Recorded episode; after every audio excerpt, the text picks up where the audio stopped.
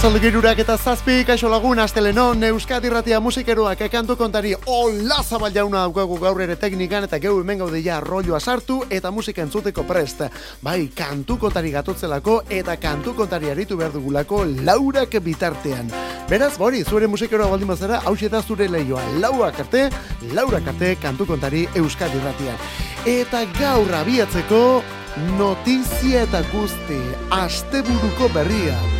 Abesti ontako boza zendu delako Irene Kara berak irurogeita iru urte zituen.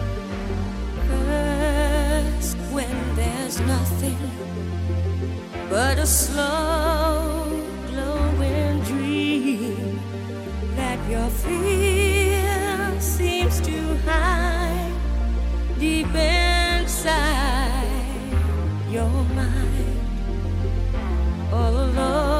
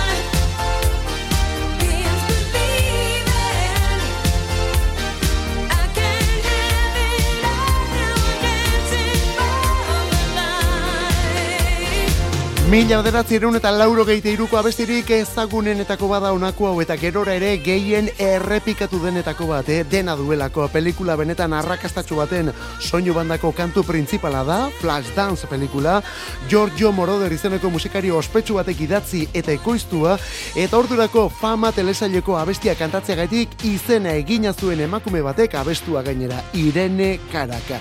Joan den ostiralean zendu zen Irene Kara, Puerto Ricoko jatorria duen New York Yorkeko musikaria, baina tira hemen asteburuan jakinda. Telebistako emakume eta dantzaria lauro gian fama pelikulako protagonista bilakatu zen. Fama pelikulakoa bakarrik, eh? Izen eta argumentu beretsuko telesailan bere papera beste aktore batek hartu zuelako. Baina tira, bietako kantua berak kantatu zuen famous petsua. Eta gero, lauro geite iruan, Flashdance-eko soinu banda, What a Feeling kantua. Eta honekin, Oscarra eta Gramia irabazi ere bai, biak, eh? Oscarra eta Gramia. Bueno, hortik aurrera ere jarraitu du berak, baina gu hemen duela hogeita meretzi urteko kontu eta kantu hobekin ari gara. Bori, orain irurogeita iru urtarekin zendu da, New Yorkeko abeslari eta artista obera da, Irene Cara. Ondo ezagutzen dugun abestia, baina orain lehen aldiz akustikoan. When graveyard shift all of the people I've ghosted stand there in the room. I should not be left to my own devices. They come with prices and vices. I end up in crisis. Is all this time. I wake up screaming from dreaming. One day I'll watch as you're leaving. Cause you got tired of my scheming. For the last time, it's me. Hi, problem, it's me at tea time. Everybody agrees. I'll stare directly at the sun, but never in the mirror. It must be exhausting, always rooting for the anti hero.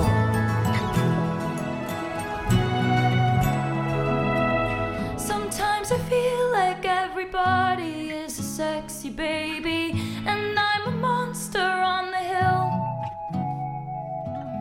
Too big to hang out, slowly lurching toward your favorite city. Pierced through the heart, but never killed.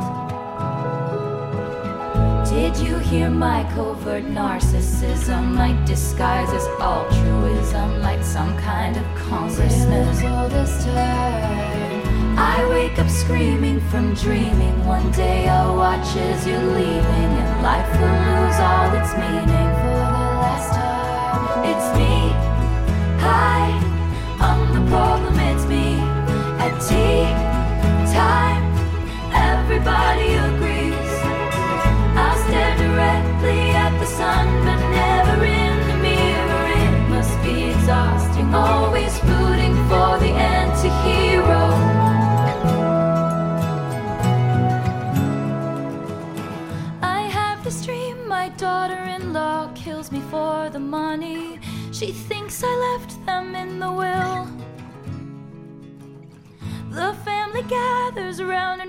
it, and then someone screams out, She's laughing up at us from hell.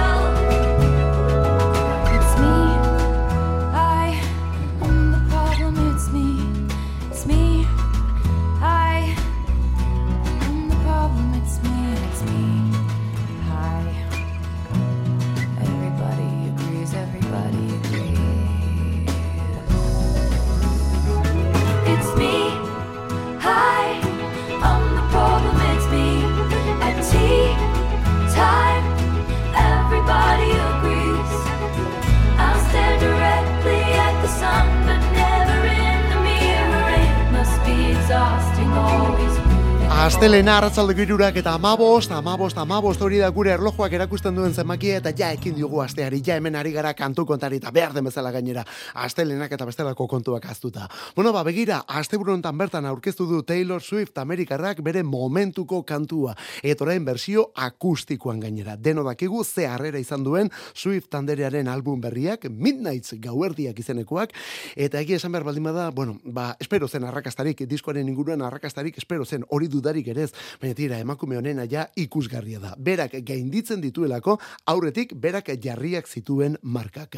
Midnightseko kanturik ezagunena da anti-hero izeneko abesti hau.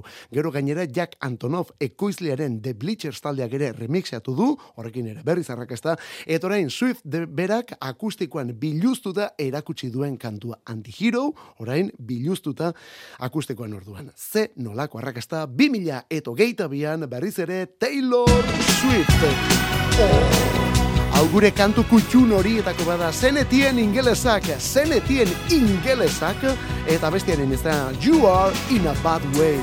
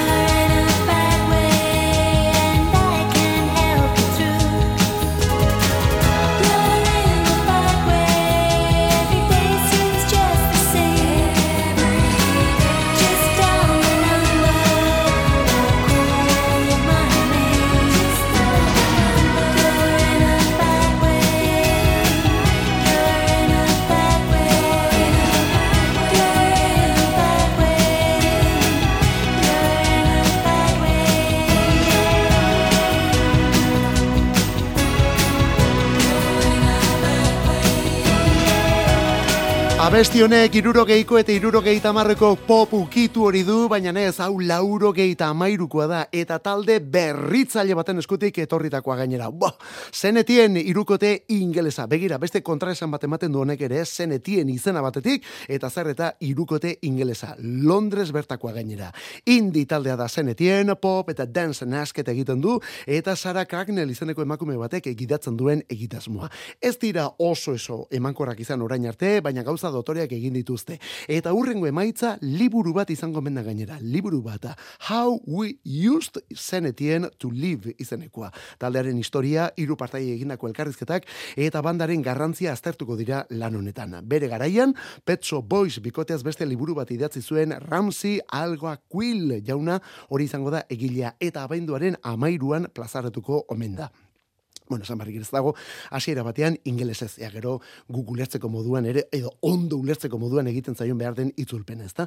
How we used zenetien to live hori liburuaren izena, ama bostegun barru, talde honen inguruan, liburu bat denon eskura. Eta irurogeiko amarkadoko musika aipatzen hasi eta, oh, zen nolako perla. Nothing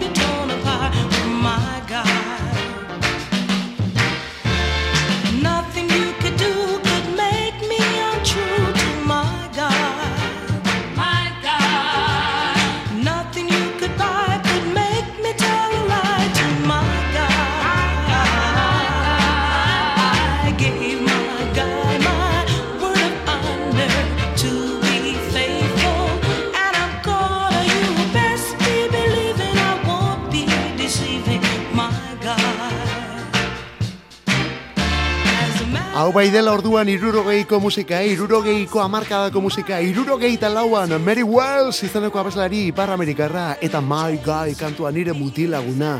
Irurogeita lauko hit aietako bada. Eta bide batez, emakumearen sexu askatasun aldarrietakoa jotzen da abesti hau gainera, eh? Irurogeita lauan, eh? Smokey Robinson handiak idatzi eta ekoiztua da, eta Hitsville USA etxe edo estudio mitikoan grabatu zen. Izan ere, Tamla Motown zigiluaren gailurretako bada kantua. Tamla Motown. Bueno, hor My Guy eta beste hau, beste horren beste.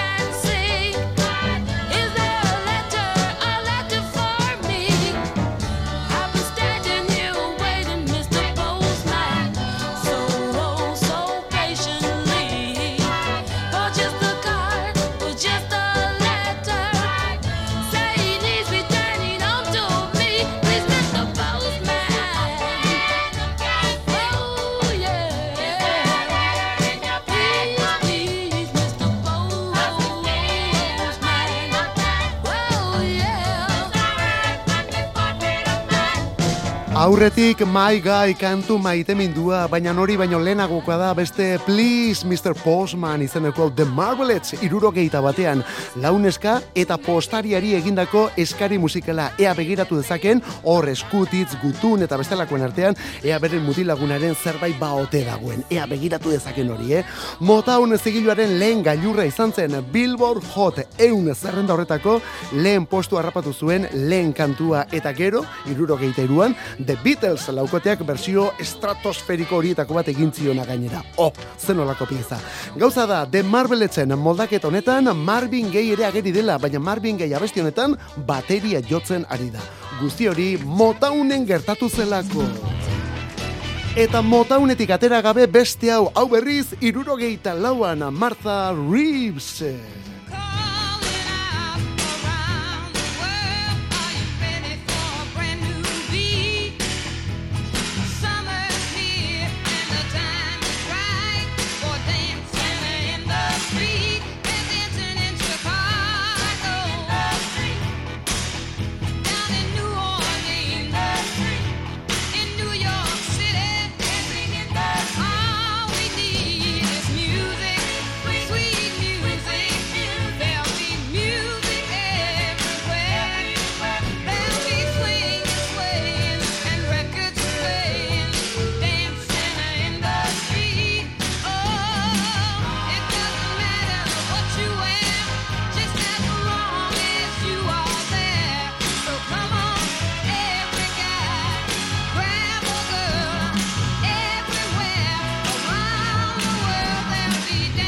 Mila beratzerun eta irurogeita lauan Martha Reeves and the Bandelas taldekoak Dancing in the Street hau gero David Bowie eta Mick Jaggerrek ere moldatu zuten, bueno, beste batzuen artean, eh?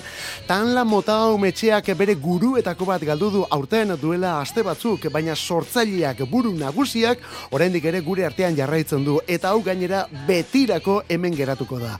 Gaur lauro gehieta mairu urte bete dituelako Berry Gordy musikaren ezinbesteko izenetako bat duen elementonek. Berry Gordy jaunak.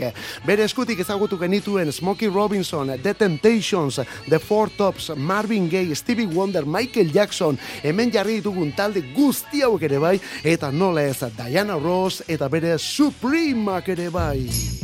Irurogeita zeian kantu honekin, honen izena You Can't Hurry Love.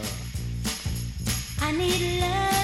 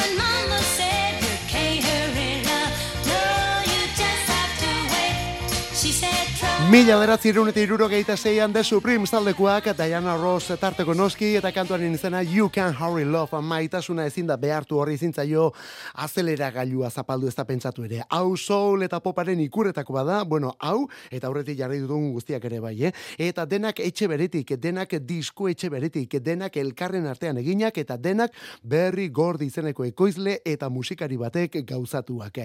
Eta gaur egun kulturaren altxortzat ditugu abesti hauek eta kantari eta artista hauek, baina bere garaian irurogei eta irurogei tamarreko amarkadetan arrazakeriak etzien ate eta leio denak zabaltzen utzi. Ez da pentsatu ere, etorren adibiderik onena Michael Jackson bera da.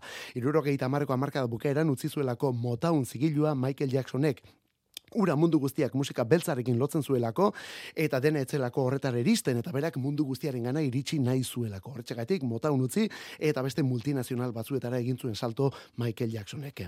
Begira, ez hori bakarrik, asteazken honetan, asteazken honetan berrogei urte beteko ditu thrillerrek, thrillerrek historiako diskorik saltzailenak. Hori esan barrik ere, programanetan aipatu eta jarri ere jarriko dugu. Baina tira, gaur berri gordi, tiponek lauro geita amairu dituelako. Eta asteburunetan aurkeztu du Morrissey jaunak kantu berria, Morrisseyren berria, Rebels Without Applause. The gang's all gone, and I smolder on. I who saw them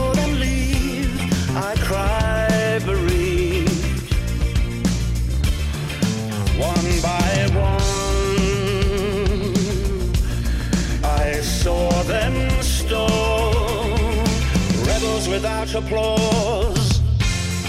The gang's all gone, and now I am the only one.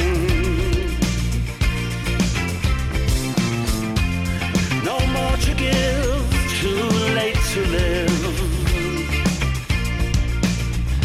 Last on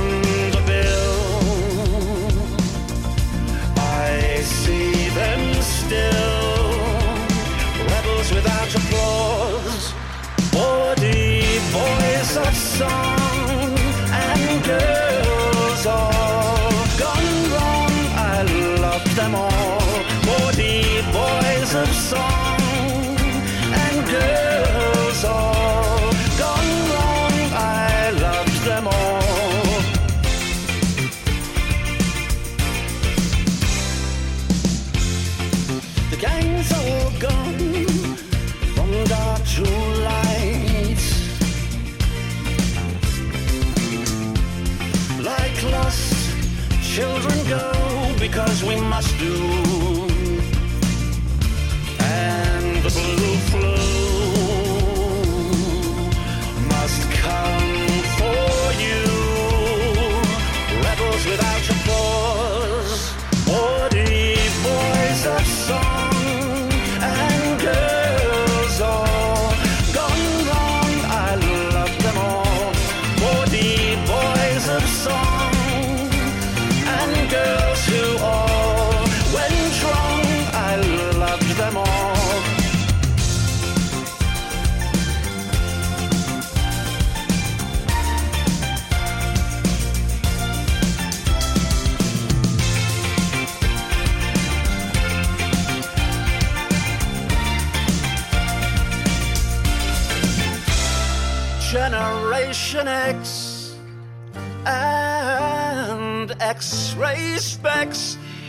love them all. I see them still. I see them still. I see them still. I love them all. Eta kantu honek ere badu horrela momentu batzuetan Motown roll hori, ez da? Bueno, Morrissey, eh, Morrissey mo- Motownetik urruti, desmitzetik gertuago, eta hortik ere desente dago kantu honetan gainera. Ze ona, gure gustorako Morrissey jaunak aspaldi honetan utzi duen singelik ederrenetako bat, zeinen biribila. Rebels Without Applause hori bere izena. Eta nondik hasi hau esplikatzen, ezta? Jakina zen Morrisseyk disko berria ja prest duela, Bonfire of Teenagers izenekoa, Bonfire of Teenagers, oraindik ez du data argitu, baina tira, bagenekien Red Hoteko Chad Smith aritu dela bateriak grabatzen, eta gitarran Josh Klinghoffer, Red Hoteko, Perjameko, Eddie Bederrekin, bueno, jende askorekin ibilitako Josh Klinghoffer ere bai. Eta joan den astean bira astekoa zen estatu batuetan, baina taldekide baten gaixoak eraginda atzera bota ditu joan den asteko kontzertu guztiak. Gauzak ondo direla, gaur berreskuratuko omen ditu emanaldiak. Gaur lehen kontzertua Washington bertan. Morrissey, Rebels Without Applause kantua berriz ere ze ona Morrisseyren berriena. Eta honela hasten ari dena, ala ere alguna da, ala ere diskua. Hau Willis Drummonden berriena da. Willis Drummond, ala ere diskua, eta kantua berriz, honako hau, lehen da bizikoa, mandarina.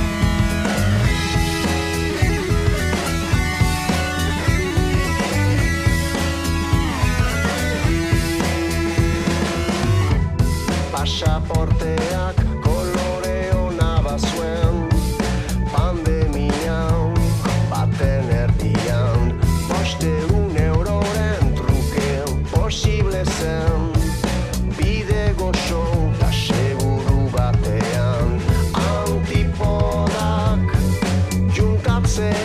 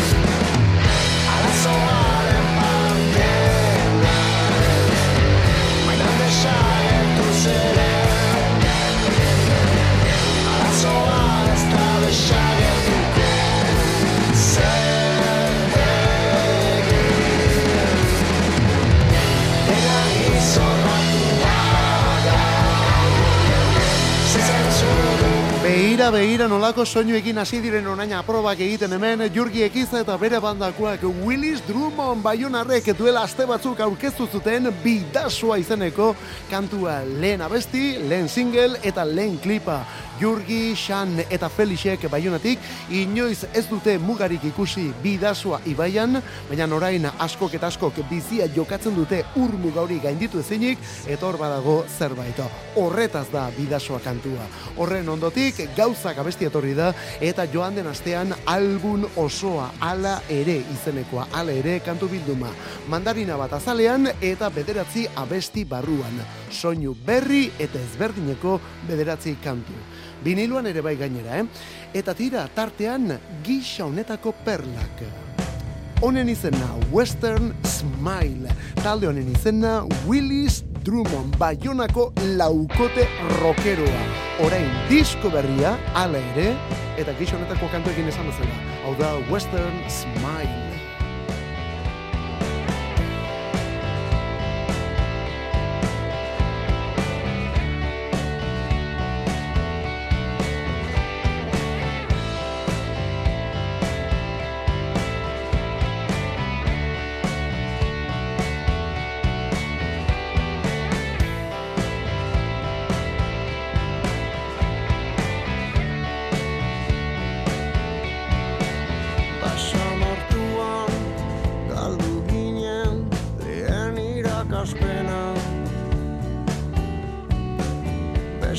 Besta baten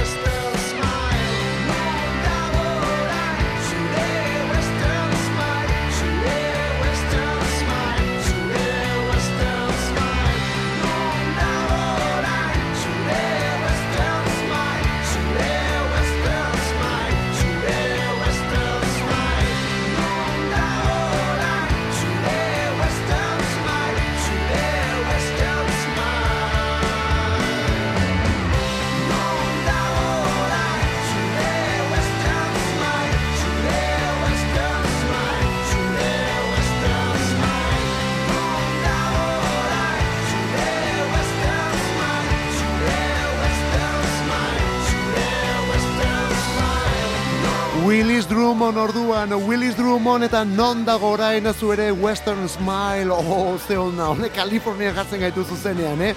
Bueno, ba, soinu berriarekin, Willis Drummondekoak disko berria ere bai, ala ere, hori da bildumaren izena, bederatzi abesti, eta soinu berrien bila, Willis Drummond, ala ere, diskoaren izena. Kantu kontari. Musikarik ez falta Euskadi erratiko arratsaldeetan. Ordubeteko saioa proposatzen dizugu astelenetik ostiralera, iruretan hasi eta laurak arte. Eta gero, edozein momentutan podcastetan berreskuratzeko aukera. Kantu kontari. Euskadi erratira. No es demasiado pedir. Quisiera una cama para dormir y soñar para alimentar tu cuenta vacía. acaso te sirve de algo todavía. Mi fe por todo capital, mi hambre de vida, mi sed de amor y las ganas de compartir todo lo que queda. ¿Acaso no sirve de nada? Cada día? Fui tu estrella, la sangre en tus venas, tu bello recuerdo, tu fuente de inspiración. Cuando quedaste paralizado como un río seco, bebiste de mí y soñar para alimentar tu cuenta vacía. ¿Acaso te sirve de algo todavía? Si no es demasiado pedir, quisiera un espejo que dividir en millones de imágenes que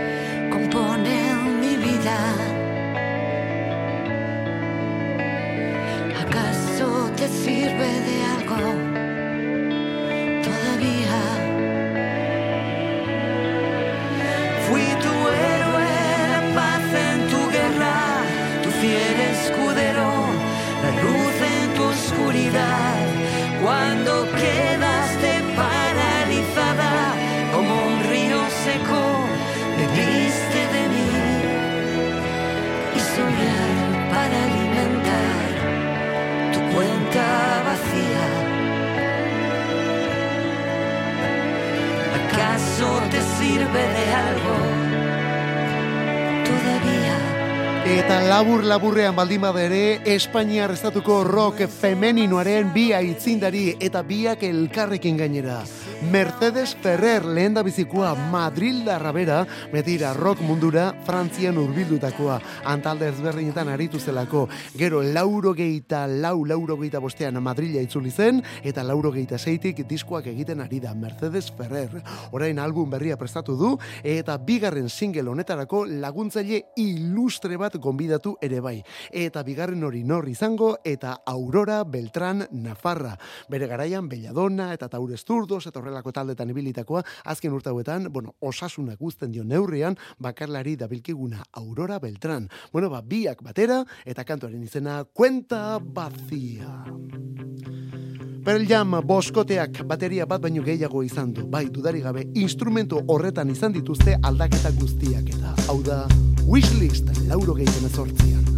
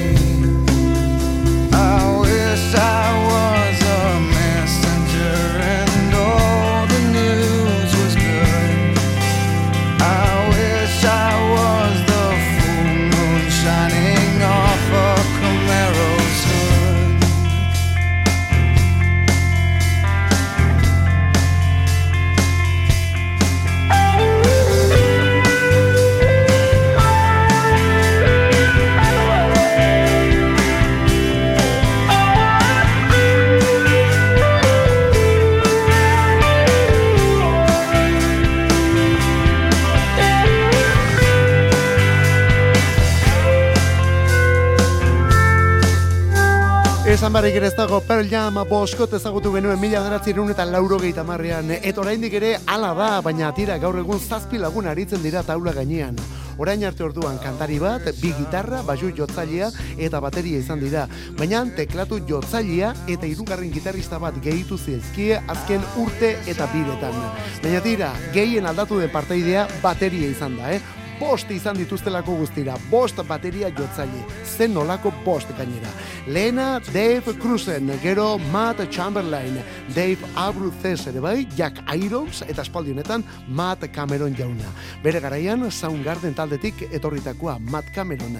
Lauro gehit ari da Cameron Pearl Jamekin eta Wishlist abesti hau lauro gehit emezortziko Yeld diskoa, diskokoa da, baina hau ez zuen Cameronek grabatu baizik eta aurreko Jack Ironsek. Hori bai, diskoaren bira eta hortik aurrerako guztia ja Matt Cameronek egin du. Bueno, bori, gaur bertan, irurogei urte bete ditu Pearl Jam taldeko azken urte eta marka dauetako bateria jotzaileak. Gasteiz, Arabar lautada, orain arte Euskadiko hiriburua izan dena, edo ez dakit, gorkakener arabarrak abesten zuen bezala zazpigarren alaba, ezta? Bueno, batira, azken amarka dauetan rokaren hiriburu bilakatuta ere bai. Eta onelako soinuekin gaur egun, hau da pasa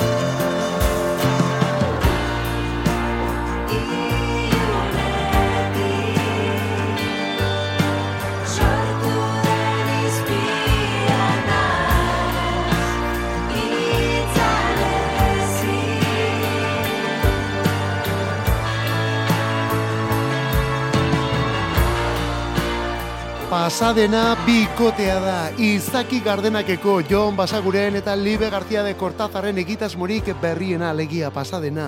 Joan den urtean ezagutu dugu Pasadena izeneko rock egitasmo hau, eta 2000 eta hogeita bateko estreinu lanari orain epe bat gehitu nahi izan diote gainera.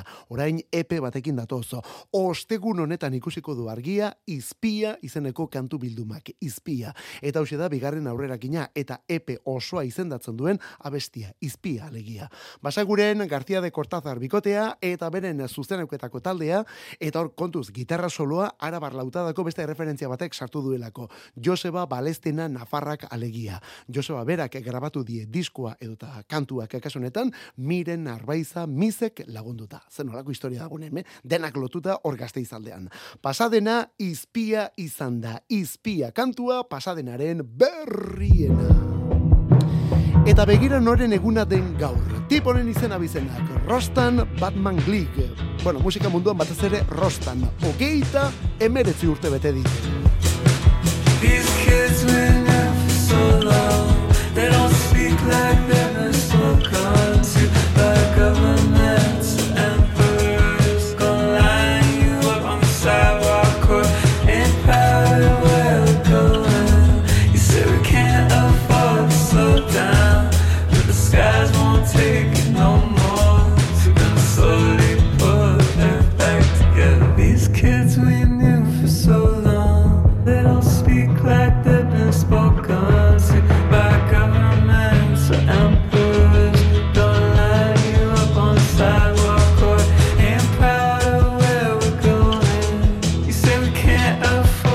Rostan Batman Glig edo Rosta Morela besterik gabe musikari benetan interesgarria iruditzen zaigu guri, eh? Azken amarka hauetako argietako bat duderik gabe, izpietako bat aurreko kantori kasu eginez. Kantugile izateaz gain abeslaria da, bueno, ez da kantaria apart horietakoa, baina bueno, bere estilo eta soinua badu, horrez gain gitarra jotzen du, teklatuak ere bai, eta ekoizlea ere bada. Bueno, jende askorekin ari da lanean eta gauza benetan interesgarriak egiten. Aspaldi honetan 2011tik bakarlari ere badabil, baina tira horren aurretik beste talde bateko kide ere izan zen eta zeinen kide importantea gainera. Bera zelako Ezra Konik jaunaren eskuineko besua. Onelako gauzak egin zituzten elkarrekin. Hau da Vampire Weekend taldea, hau da Step.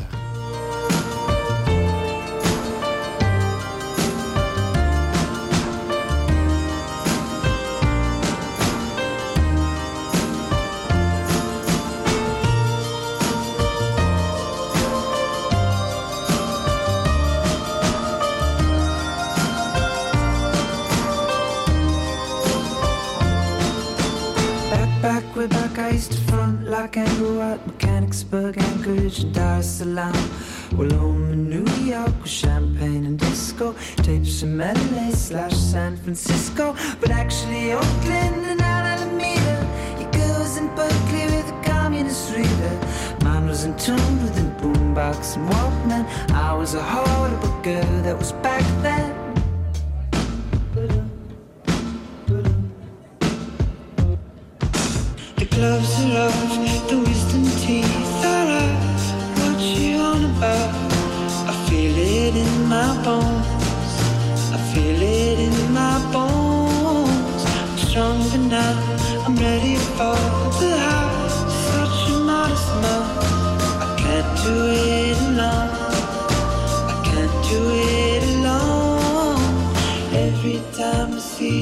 Esaten genuena zen olako gauza Vampire Weekend, kantuaren izena Step pausua 2008an eta pauso zoragarria gainera. Bueno, honen aurretik, A-Punk ere begin zuten, edo Oxford Coma kantua White Sky zen olako abesti eta diskuak.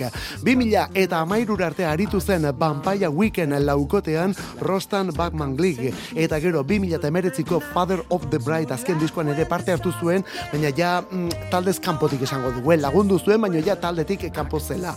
Orain beste lan batzuekin ari delako Rostam txikia eta zeinen dotore. Rostam txikia, baina musikari bikaina. Gaur hogeita emeretzi urte bete dituena. Gaurko egunez, lauro geita bederatzean, orduan iritsi zen Europara house musika.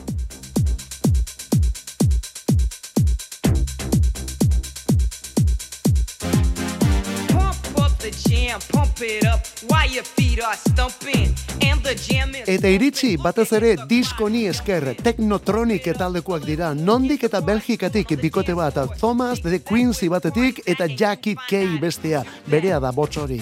Jackie Kay dena alegia. Lehen diskua 2000 eta lauro geita beratziko azaroren hogeita zortzikoa da Pump Up the Jam izenekoa. Hause da album osoari izen ematen diona. Eta esaten duguna Europan egindako lehen bizikoetako house doinu eta ritmoa komentziren hauek zein gauza interesgarria, Technotronic taldea.